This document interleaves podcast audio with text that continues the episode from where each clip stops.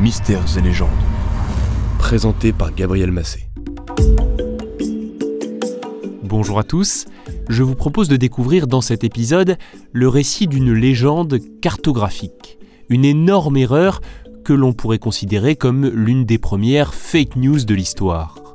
Nous allons parler des monts de Kong, une chaîne de montagnes d'Afrique de l'Ouest référencée sur de très nombreuses cartes au XIXe siècle et qui n'a pourtant jamais existé. C'est du bidon, Thérèse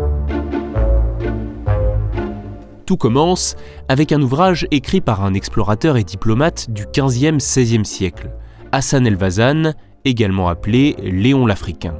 En 1525, il publie un livre intitulé Description de l'Afrique, où il évoque le Mali comme un royaume situé entre des montagnes très élevées. Son ouvrage devient rapidement une référence au XVIe siècle sur la vie, les mœurs et la géographie de ce continent encore bien peu connu des Occidentaux, mais très fantasmé. Ah, ça se raconte pas l'Afrique, ça se rêve.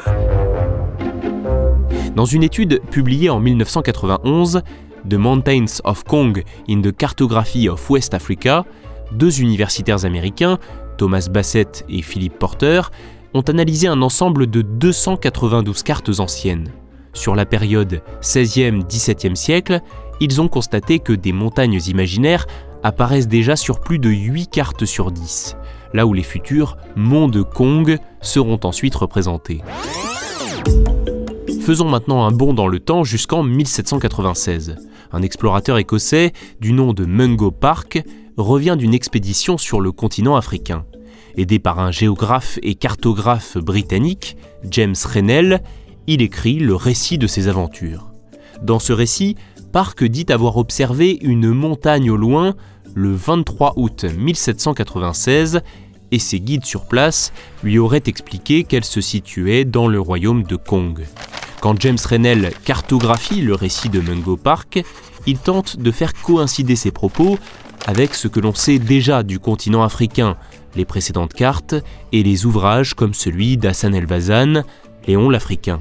C'est ainsi que deux ans plus tard, en 1798, les montagnes imaginaires, parfois représentées et qui n'avaient pas de nom, deviennent une chaîne de montagnes appelée les monts de Kong, et traversant l'Afrique d'ouest en est sur près d'un millier de kilomètres, approximativement au niveau du dixième parallèle nord. Cela paraît complètement fou que personne n'ait réalisé à l'époque que cette chaîne de montagnes n'existait pas. Mais je le répète, il faut bien avoir en tête que l'Afrique était bien peu connue des Occidentaux. Et par ailleurs, ce nom donné à ces fausses montagnes, Kong, sonne très vrai. Et il peut, puisqu'il vient d'une ville, elle bien réelle, se trouvant dans l'actuelle Côte d'Ivoire. Bref, il n'en faut pas plus, la chaîne de montagnes est rapidement reprise sur presque toutes les cartes et les atlas, notamment celui d'Arrowsmith en 1802, celui de Pinkerton en 1812, et ainsi de suite. Le célèbre auteur français Jules Verne évoque lui aussi les monts de Kong dans un de ses romans paru en 1886, Robur le Conquérant, 12e chapitre. À l'horizon se profilaient confusément les monts de Kong du royaume de Dahomey. Vous avez lu Jules Verne? Près d'un siècle passe avant que la tromperie ne soit révélée. En 1888, l'explorateur français Louis-Gustave Binger se rend jusqu'à la ville de Kong et il constate, je cite, qu'il n'y a pas la moindre montagne à Kong, ni aux environs. La contrée est une grande plaine, sorte de plateau situé à 650-700 mètres d'altitude. Peu à peu, après ce témoignage, les monts de Kong disparaissent enfin des cartes. Alors on peut se poser la question, était-ce une erreur de James Rennell ou une manipulation volontaire? Impossible d'en être certain. Dans son étude Grandeur et décadence des montagnes de Kong, publiée en 1986, Emmanuel Terré évoque la possibilité d'une confusion avec les collines du Togo ou les falaises de Bandiagara. Et une erreur est en effet possible. Mais la deuxième hypothèse est tout aussi vraisemblable. L'invention des monts de Kong, à travers une déformation des propos rapportés par Mungo Park, aurait pu permettre à James Rennell d'appuyer l'une de ses théories sur le fleuve Niger et la ligne de partage des eaux entre le bassin du Niger au nord et le golfe de Guinée au sud. C'est très pratique.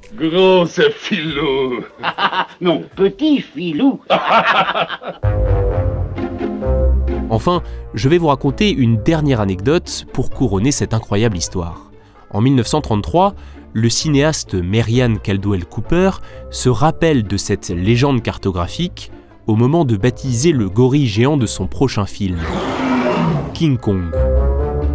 Dans le film, le gorille est supposé venir d'une mystérieuse île de l'ouest indonésien, donc il n'y a aucun rapport.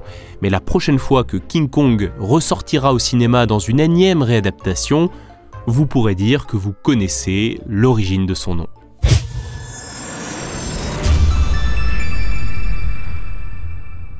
Merci d'avoir écouté cet épisode, j'espère qu'il vous a passionné. Si c'est le cas, n'hésitez pas à le partager et à vous abonner à ce podcast. On se retrouve très bientôt pour une nouvelle histoire, et si vous en voulez encore plus, n'hésitez pas à découvrir les autres productions du studio Biloba sur studiobiloba.fr. À bientôt.